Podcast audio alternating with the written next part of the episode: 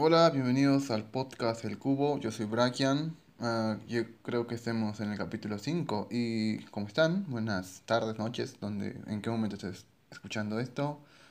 Yo estoy acá hablando de los temas que pasan en el mundo friki, las películas, series, un poco de cómic, un poco de juegos. ¿Y qué pasa hoy? En- ¿Y qué pasó en esta semana? Bueno, vamos a ver eso también. Esta semana, en el- para mí, en el mundo geek, ¿qué pasó? Bueno, Zack Snyder presentó su película nueva, eh, Armada de Zombies o Army of the Dead. Mm, voy a comentar también sobre esa película. La Black Adam empezó sus sus filmaciones. Ah, recientemente vi una nueva imagen de La Roca con una capucha que está ahí, con, bien preparado para las cosas. Ya va a mostrar traje, seguramente. Más adelante va a mostrar su traje. Y también se estrenaron series que he visto, digamos. The Bad Batch, la de Lote Malo, estoy un poco atrasado en esa, no, no he visto el capítulo 3. Vi el capítulo 2 y me sorprendió el capítulo 2. También he estado viendo Love, ah, Love, Dead, Robot, que vi el primer volumen y a mí me fascinó esa serie. Y recién ahora me entero que sabía que iba a haber el volumen 2, pero pensé que iba a ser en junio 25 y me doy cuenta que ya, había, ya se había estrenado. Y fue corto este, este volumen porque, no sé por qué, en el anterior tenía como 24, no, 20 capítulos creo, pero creo que eran muchos. Y en este solamente son 8 y dije, wow, eso me sorprendió. Pero igual, son buenas historias y también quiero comentar esto. El legado de Júpiter también se estrenó. Ya se había, ya se había estrenado más antes, pero mm, yo no le daba chance. Es que escuchaba mucho de que esta serie era mala, o sea, por sí, por ser de Netflix. Porque se está creando una tendencia de que, porque es de Netflix, el producto es malo. En cambio, si es de Disney Plus, o HBO Max, o Amazon Prime, ahí la calidad aumenta.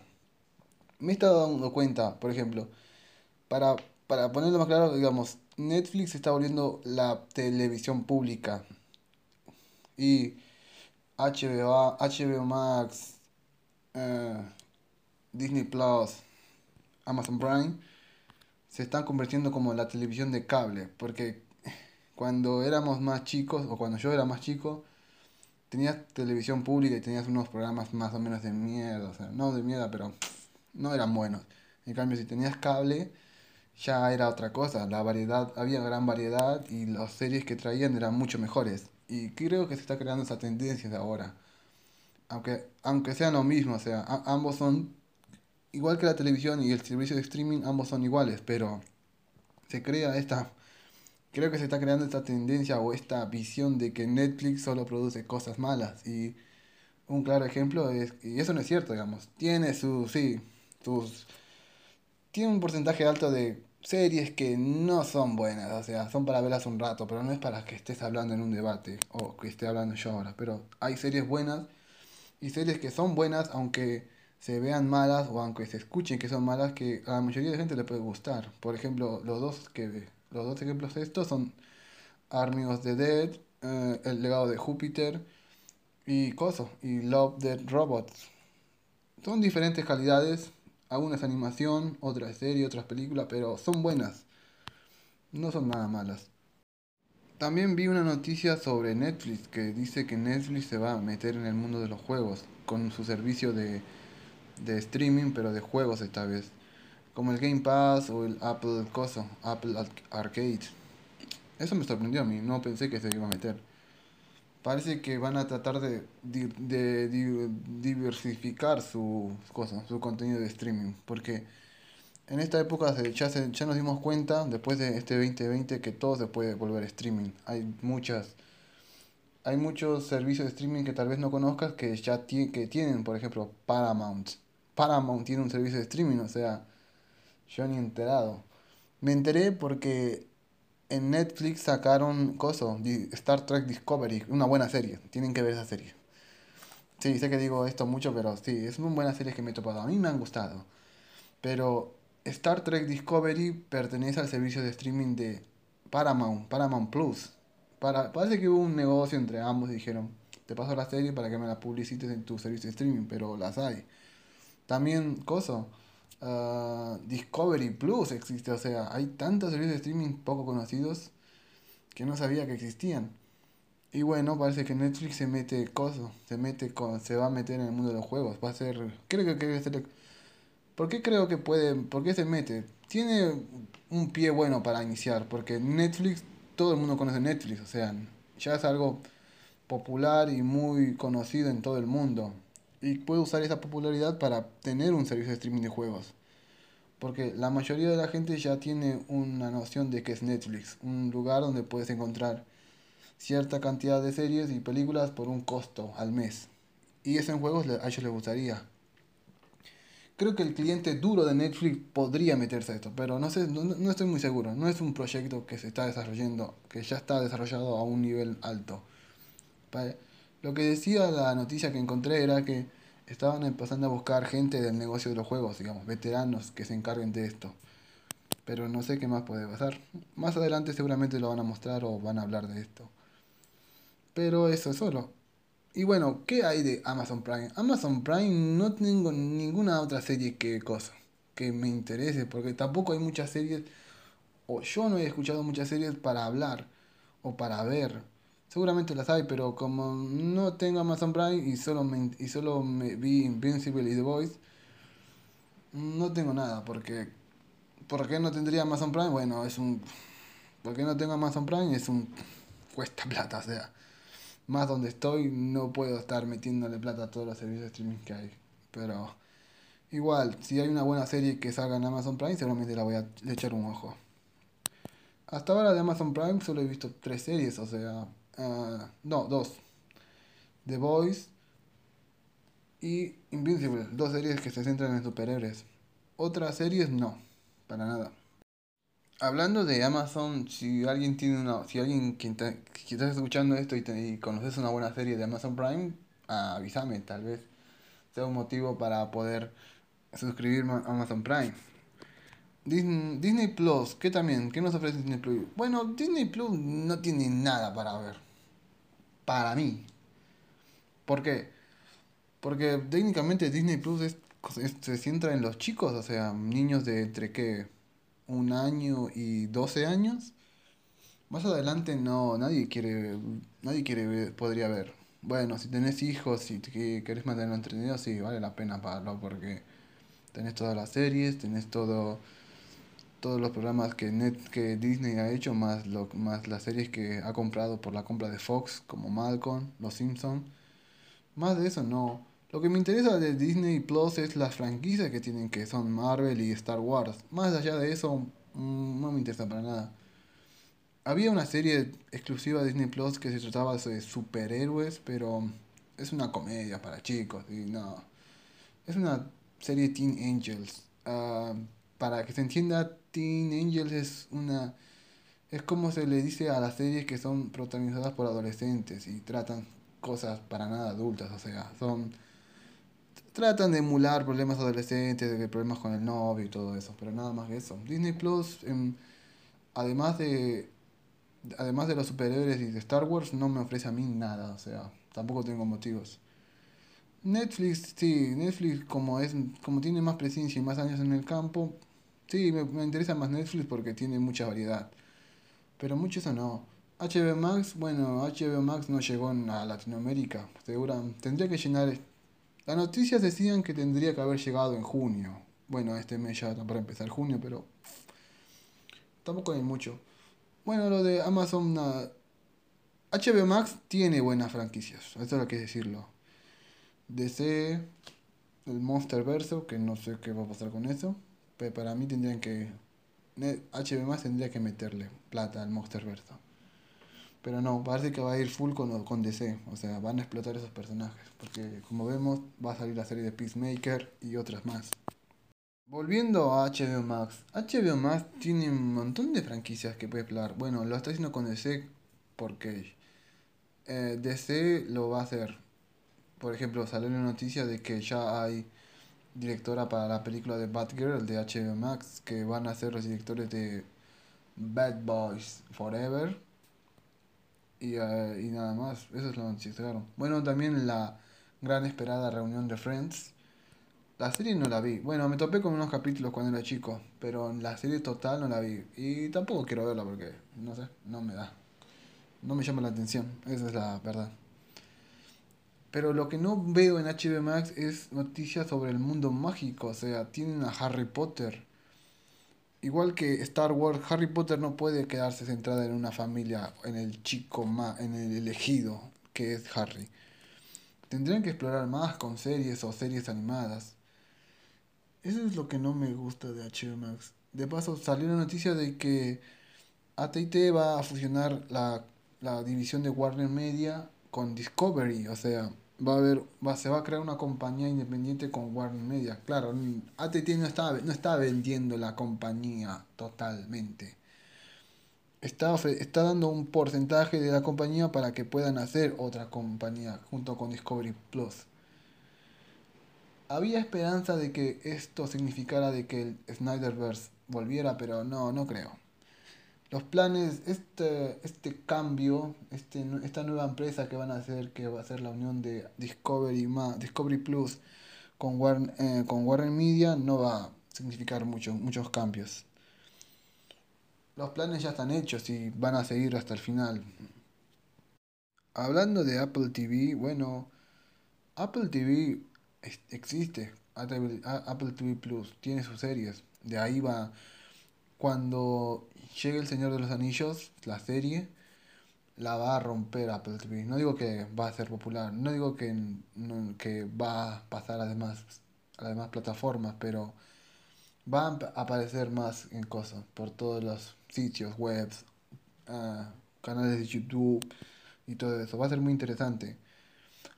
Lo que trajo a Amazon Prime, a, para mí, sobre la, lo que hizo que Amazon Prime esté en la boca de todos fue la serie The Boys. Fue como su serie killer, creo que había, creo que le llamaban así, serie killer o algo así. Una serie tan popular que haga que el servicio de streaming sea conocido a nivel mundial. Y seguramente Apple TV va, Apple TV seguramente va a usar la serie del Señor de los Anillos para hacer eso, para tener, darle presencia al servicio de streaming. Pero por ahora nadie conoce mucho Apple TV, digamos. Conocen los celulares, pero el servicio de streaming de Apple no. Yo lo con... Yo no he visto nada de esta serie. Ah, he visto noticias de que contrató a actores importantes para hacer sus series, pero lo único que he consumido de Apple TV es Walt Walker, una, una película animada que fue nominada a los Oscars, creo que a mejor animación, pero no ganó. Y si están preguntando, ¿pagué por Apple TV? Mm, no, porque no tengo... No me da. Y tampoco voy a hacerlo por una película. Estaba en Coso. La, la vi por Coso. Hice la gran ho ho ho. Me puse mi sombrero pirata y bueno. El resto es historia. Es muy buena serie. Muy buena película, perdón. Y eso ha pasado en los servicios de streaming. Si conoces alguna serie que esté en Amazon Prime o en HBO Max o en, en Apple TV, uh, recomendámela. O sea, puedes mandarme, puedes dejar un mensaje en el podcast porque tengo Twitter, si no sabían, y publico mi podcast en el Twitter y puedes dejar un mensaje y decirme en este en este servicio están haciendo esta serie o están o sacó esta serie y yo la puedo comentar en este podcast o en uno de los podcasts, podcasts que estoy haciendo de los futuros capítulos. Y eso. Eh, ahora veamos, vamos, volvemos con las series. El legado de Júpiter. Me sorprendió la serie. Para bien. Si vas esperando buenos efectos especiales, en ese lado no es muy bueno. O sea, hay peleas de superhéroes y todo eso, pero los efectos especiales no ayudan a la serie. Pero lo que ayuda a la serie son las actuaciones. Bueno, no sé si es por... Yo la vi doblada, así que no sé, doblada en español latino, así que no sé qué tanto sea, pero el doblaje es bueno, eso tengo que admitirlo. Seguramente en inglés es mejor, pero no la vi, no la vi en ese, en el doblaje inglés. ¿Qué, ¿De qué trata el legado de Júpiter? Bueno, para resumirla, un héroes que han sido eh, personas que han sido héroes durante más de 100 años, alrededor de eso, ya son viejos. ¿Y qué ha pasado en estos 100 años? Bueno, se han casado, han formado familias, han tenido hijos. Y bueno, es responsabilidad de estos nuevos hijos tomar el manto de los padres. Pero ¿qué es lo que pasa?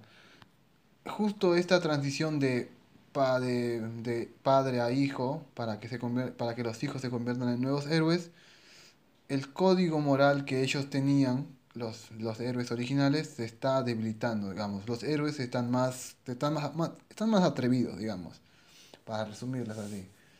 No miden su fuerza, están yendo a matar directamente y los jóvenes héroes que están empezando en este mundo no saben qué hacer, están abrumados y se muestra esto con muertes y momentos de reflexión o de duda. Algunos piensan en abandonar esto ya del heroísmo porque literalmente les está costando la vida y están viendo a las personas que eran sus amigos morir. Y no le entienden, y no entienden por qué seguir. Y esto se nota también en Cosa, en, en Sheldon, que es Utopian. Utopian es el héroe, es el Superman de, esta, de, este, de este universo. En la serie nos muestran a Utopian como alguien recto, un Superman hecho y derecho, pero muy viejo y cansado ya.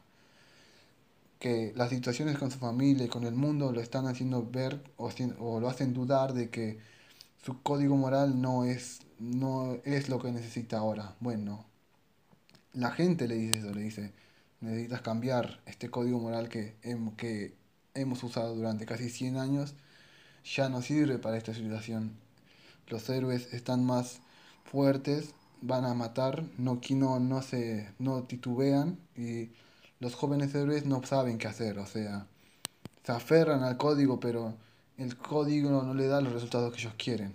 Rescatan a uno y aparece otro y algunos pierden la vida, como vemos. Eso me gustó de la serie, digamos. No es la clásica serie de que están los superhéroes, hay un villano a vencer y están toda la temporada intentando ganarle, o sea, los villanos están en un segundo plano. Aquí son los héroes y cosas, y su código moral. Y Sheldon. Bueno, en esta temporada muestran cómo, cómo fue el origen de los, de los cosas, de la, de la Liga de la Justicia de este mundo. No me acuerdo su nombre. Era con justicia, pero más o menos no. Lo interesante es que nos muestran cómo fue su origen, que para mí fue un poco mal, de hecho, porque pasábamos del presente al pasado, presente al pasado, y eso un poco a mí me, bueno, por, a mí es, un, algo personal mío, pero a mí no me gustó mucho. Había partes donde mostraban eh, que era muy bueno, pero para mí tuvieron que haber agarrado un capítulo entero para mostrar el origen y ahí continuó, porque lo bueno es lo que pasa en el presente, por ejemplo, los hijos del, del coso, del equipo original, tienen sus para sus apariciones. Lo que me interesó más de esta serie fue lo que pasa con Cosa, con Brandon. Brandon es el hijo de Utopian y al ser el hijo del superhéroe más grande tiene un peso grande cargando sobre él. De paso, él escucha y ve como su padre Utopian no, les, no, no le da la seguridad. O sea, Utopian está con, la, con el tema de que él no es digno, o sea, no está preparado. Y eso Brandon, al tener super oído, lo escucha muy bien. Y eso lo afecta en toda la serie. Eso fue muy bueno. Fue para mí muy bueno. Y también Utopian tiene una hija llamada Chloe. Bueno, Chloe es todo lo opuesto. No es la oveja negra, pero es alguien que se alejó del grupo familiar, de la manada, y hace lo suyo. Tiene los superpoderes como Utopian, pero no, no los usa para nada. Los usa para conseguir trabajo y vivir de ello, digamos ella se da cuenta de que está sola y que la droga, sí, acá hay drogas, la está matando, pero no hace nada, porque ella es una, ella es una superheroína. La droga convencional no la afecta tanto como afectaría a los demás y se mantiene. Conoce al hijo, a Hodge, un hijo de los superhéroes principales que había del Salón de la Justicia, o de la Sociedad de la Justicia. Bueno, todavía no me acuerdo su nombre. Y forman una relación y parece que, que, este pibe quiere matar a Utopian, no o por tema de su padre. Yo pensaba de que este pibe iba a ser un villano a vencer, pero no, parece que no, no fue así. La ram por donde se va la serie es un superhéroe, el clon de un superhéroe que Brandon mata. No saben quién los mandó, creen que puede ser un antiguo héroe aliado que los traicionó, pero no están seguros. Y al final se destapa quién es, pero no quiero decirlo porque no, no quiero arruinar la serie. Porque está buena, está muy buena mirarla. Son ocho capítulos, cada uno como 40 minutos, pero vale la pena mirarla. Hablando de Utopian, que es Sheldon, este personaje a mí me un poco me hizo muy pesado, porque tenía un código que es que es no matar, no, no involucrarse en medios políticos. Y un poco al final me, me encabronó un poco, pero al final lo entendí, digamos. No, él trata de ser la línea, o sea, la línea de lo bueno y lo malo, pero eso no, eso los demás personajes no nos muestran eso, nos muestran de que no es tan así, no es blanco y negro, es una tonalidad de grises y quieren convencer a Utopian de que cambie, o sea, cambie esa forma de pensar. La, la situación actual no es blanco y negro, no hay villanos robando como los clásicos. Y eso a eso a Utopian le entra en un conflicto. También un conflicto con su hijo de que hay una situación donde Utopian está por morir por un clon, que es el, que es el enigma de esta serie, pero Brandon toma la decisión de matar a este clon de un supervillano. Y esto hace que Sheldon se enoje con su hijo, porque rompió el código sagrado de no matar uno de los tantos que tiene. Y esto en la serie se muestra, por ejemplo, si, por ejemplo, Brandon, eh, Brandon en, una en otra situación con el héroe con el supervillano original que mató a Brandon, se vuelve a una situación pero inversa, o sea, el supervillano tiene a Brandon y está a punto de matarlo. Y Utopian está en el conflicto de qué hago, lo mato al villano para salvar a mi hijo o sigo el código. Y Utopian elige el, elige el código y eso a Brandon lo ve y eso lo jode más a Brandon.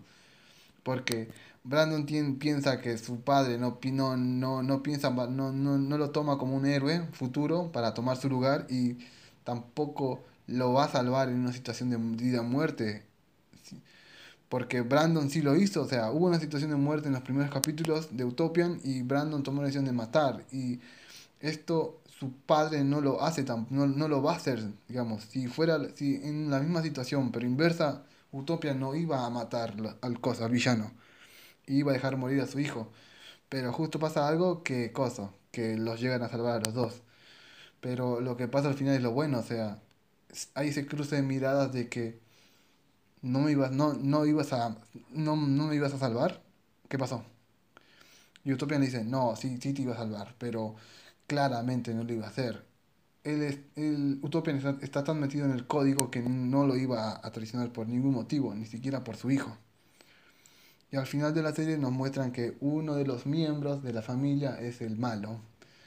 Y eso a mí me sorprendió. No me sorprendió, ya me, ya, ya, ya me tenía unas ideas. O sea, me dijo como, ah, yo pensaba que este iba a ser algo, pero no pensé que iban a mostrarlo ah, en esta temporada. Pero sí. Los personajes son buenos. Hablé no hablé mucho de la esposa de Utopian porque mucho no hace. Su hija, su hija también aparece mucho. Pero mm, no, digamos, está en fiesta en fiesta y juega, juega, pero para nada interesante. O sea, aquí lo principal de la serie es Utopian, su hijo y el código moral. Y cómo el código en este en este momento, en esta época actual de la serie, en, el presente de la serie, cómo está afectando a los demás héroes, a los, a los jóvenes héroes, a los nuevos, a la nueva generación. Se ven que el nuevo código no le está sirviendo como lo hizo con los anteriores, y eso entra en conflicto. Llega al punto de que la sociedad de los héroes y se rompa, pero todavía no, no mostraron eso. En su totalidad, la serie merece la pena verla se me merece, se lo merece. Puede haber, tiene, puede, haber ciertas partes de CGI que no les guste, pero vale la pena. Más me gustó de esta serie a mí es cómo trataron de explicar las reglas que tienen nuestros héroes, su código moral. Cómo antes funcionaba, pero ahora no, no tiene nada, o sea, no, no tiene el mismo efecto que antes. y cómo está afectando a los jóvenes héroes y cómo afecta a la mamá de Brandon y cómo Utopian está al frente de esto, digamos. Utopian está muy terco y no quiere dar el brazo a torcer. Y tampoco lo tiene que hacer. Porque si lo hace, todo se va al, todo se va al caño. Todos los seres van a hacer lo que quieran. Van a matar sin, sin, sin pensarlo. E, esta serie, en su soledad, me hizo apreciar más a los seres como Batman o, o Superman, que son, que son ejemplos nobles. O sea, ellos no matarían, no matan en los cómics. Y esto me hizo pensar bien porque, cosa, es muy difícil. Sería muy fácil para ellos matar. Yo ya sabía esto, yo ya tenía en cuenta eso, que ellos no matan, pero esta serie me hace dar cuenta de que en una situación extrema el código moral sería puesto a prueba de Superman y de Batman y de los otros héroes. Y esto y esta prueba se ve en esta serie. Como a gente comprometida muere como gente que no quiere saber nada es arrastrada por esta y no puedan hacer nada. Creo que Chloe al final a tener, va, a tener que involucrarse con, como héroe, porque se metió con un chico que se llama Josh, que es hijo de, que es, que es hijo de otro héroe que era compañero de Utopian, y este Josh quiere matar a Utopian, o creo, creo que le dijo. A Chloe le dice que no, que quiere hacer otra cosa, pero en otras escenas muestran que no, su propósito es matar a Utopia. Yo espero que le den su segunda temporada porque merece la pena verla. En efectos especiales no, como ya lo dije, pero en la historia en su total sí, es muy buena historia. Esto me hace pensar otra vez cómo no se conoce, cómo no se llegó a ser popular esto, porque esto viene de un cómic, un cómic que en su momento no fue popular a nivel mundial, pero ahora, gracias a estas adaptaciones, podemos verla. Y me hace dar cuenta de que hay buenos cómics, además de DC y Marvel. Por ejemplo, tengo que ver, tengo que leerme The Voice, tengo que leerme Invincible y tengo que leerme ahora El legado de Júpiter, porque no voy a esperar por una segunda temporada, porque tal vez tampoco la hagan. No hay mucha seguridad de eso. Así que me voy a seguramente leer el cosa, el cómic de Legado de Júpiter. Es muy bueno, es, tiene una historia principal muy buena. No sé si la adaptaron como tal, pero voy a ver qué cambios hicieron y qué puede, eh, y qué puede pasar más adelante si deciden hacer más temporadas. Esta serie es muy buena, es aceptable, merece la pena ser vista y yo se las recomiendo que la vean porque no se van a arrepentir. Ahora pasando a otra serie que es Love, Death y Robots, y Robots, llegó su volumen 2. Eh, estaba esperando este, este, este volumen, pero no fueron muchos capítulos. Y eso a mí un poco me entristeció. No entristeció, pero bueno, no me gustó. Esperaba más capítulos como el anterior volumen. Mm, ya, ya se confirmó que va a haber su tercer volumen en 2022, pero bueno, falta como un año y no hay fecha. Este volumen nos trae con 8 ocho, cortos diferentes con diferentes duraciones, algunos más largos que otros. Para quien no sepa, uh, Love, Dead y Robot, esta serie es una antología con historias individuales con, y con diferente animación. Algunos son 3D, otros son 2D. Lo que hace interesante esta serie son las temáticas que hay, futuristas, de misterio, y algunas sobre cosas, sobre dudas, por ejemplo.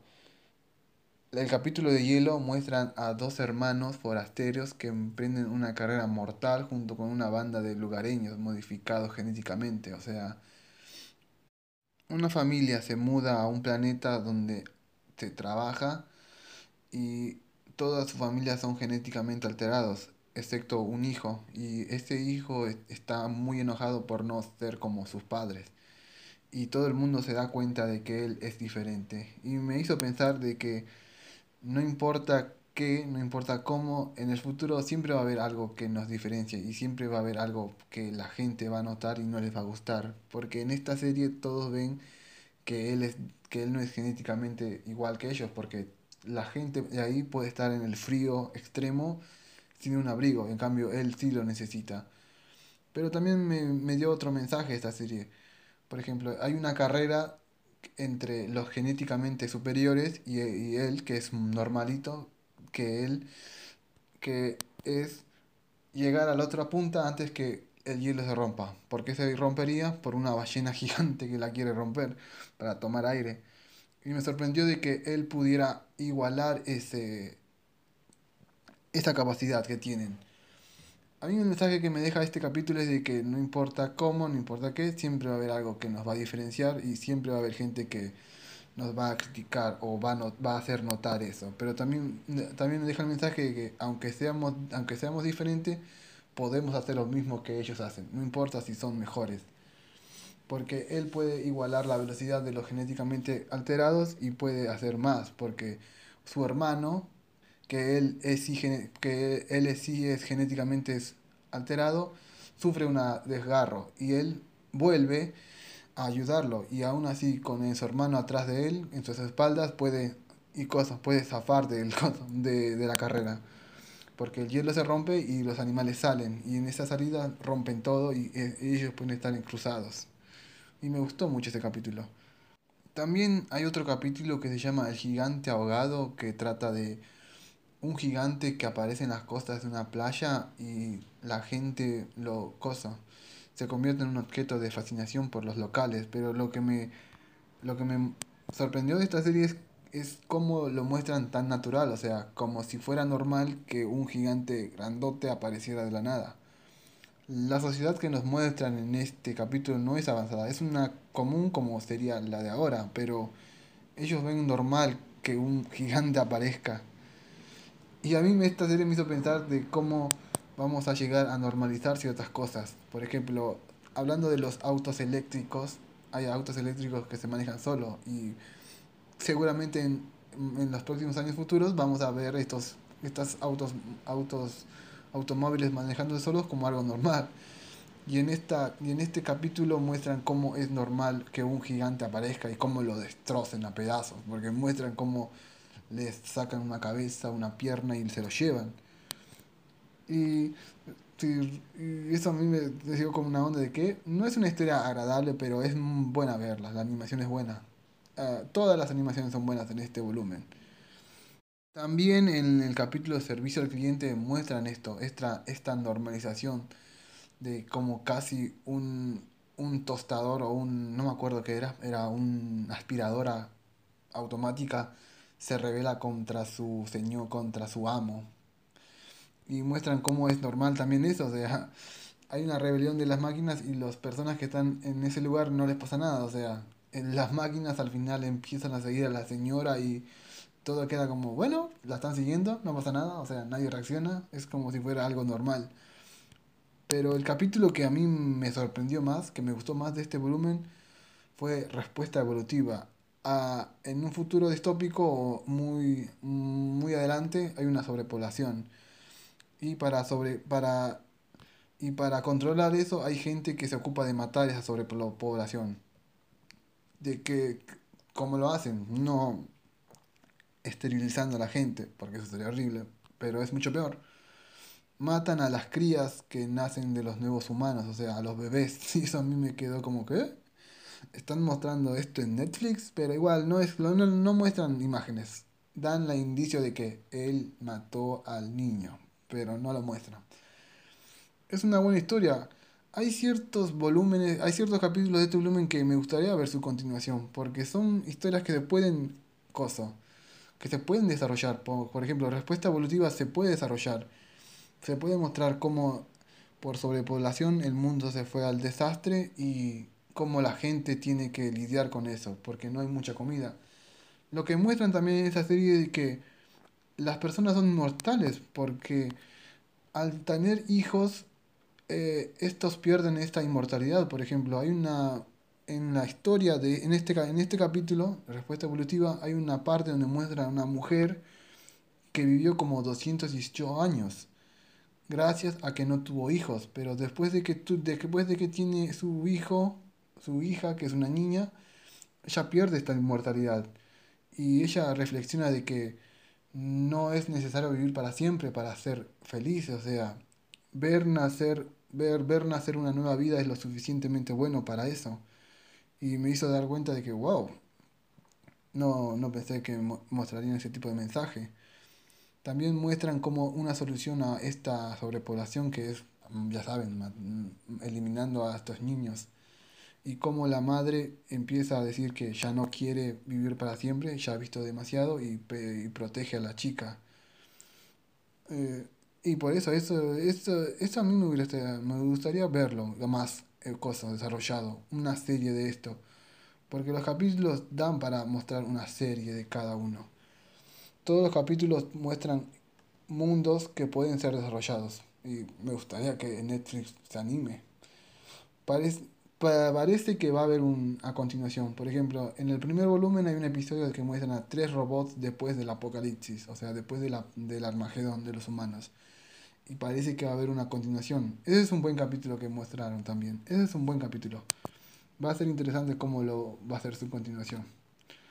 Este volumen es obvio que se, tiene que ver. No, no es una serie que muestre una historia que, esté, que está unida por los capítulos son historias individuales que pueden ser vistas en cualquier momento.